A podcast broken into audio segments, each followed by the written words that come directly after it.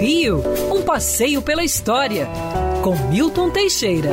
Amigo ouvinte, dia 3 de novembro de 1867, morria aos 69 anos Domitila de Castro Canto e Melo, Marquesa de Santos, ex-amante do imperador Dom Pedro I.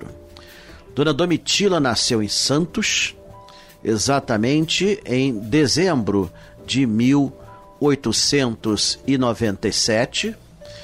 Era de uma família bem aquinhoada, com nobreza e tudo mais. Casou seus 15 anos com um militar, Felício Pinto Coelho de Mendonça. Felício logo estranhou que não conseguia mais colocar o capacete. Tiveram três filhos, mas os três filhos chamavam a atenção por serem muito diferentes. Um belo dia, ele voltando mais cedo para casa, descobriu que a esposa era muito generosa.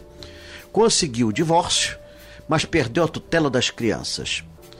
Domitila, para reobter a tutela dos filhos, colocou sua carruagem defronte da comitiva do príncipe Dom Pedro no dia 29 de agosto de 1822. Uma semana antes da independência do Brasil, ela fez a independência dela. Tornaram-se amantes, primeira dama do Passo, eh, comendadora da Ordem de Santa Isabel, viscondessa de Santos e depois marquesa de Santos.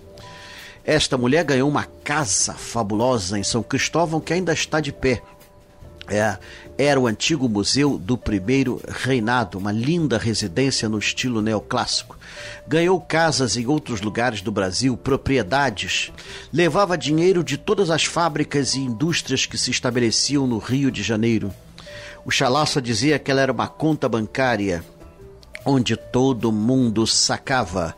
Só de um decreto de Dom Pedro I foram nomeados 28 parentes e amigos da Marquesa para cargos no primeiro escalão.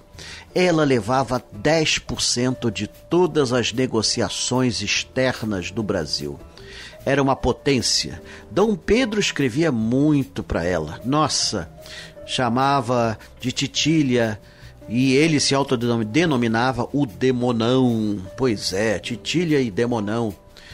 Às vezes mandava poesias Passarinho quando voa, bate, pica e fura, e quando torna a repicar, é mais doce a picadura. Eram camões, nossa!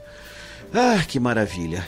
Foram amantes até 1829, tiveram quatro filhos, só sobreviveram duas meninas, Isabel Maria e Maria Isabel. Ele não era muito criativo. Quer ouvir essa coluna novamente? É só procurar nas plataformas de streaming de áudio. Conheça mais dos podcasts da Band News FM Rio.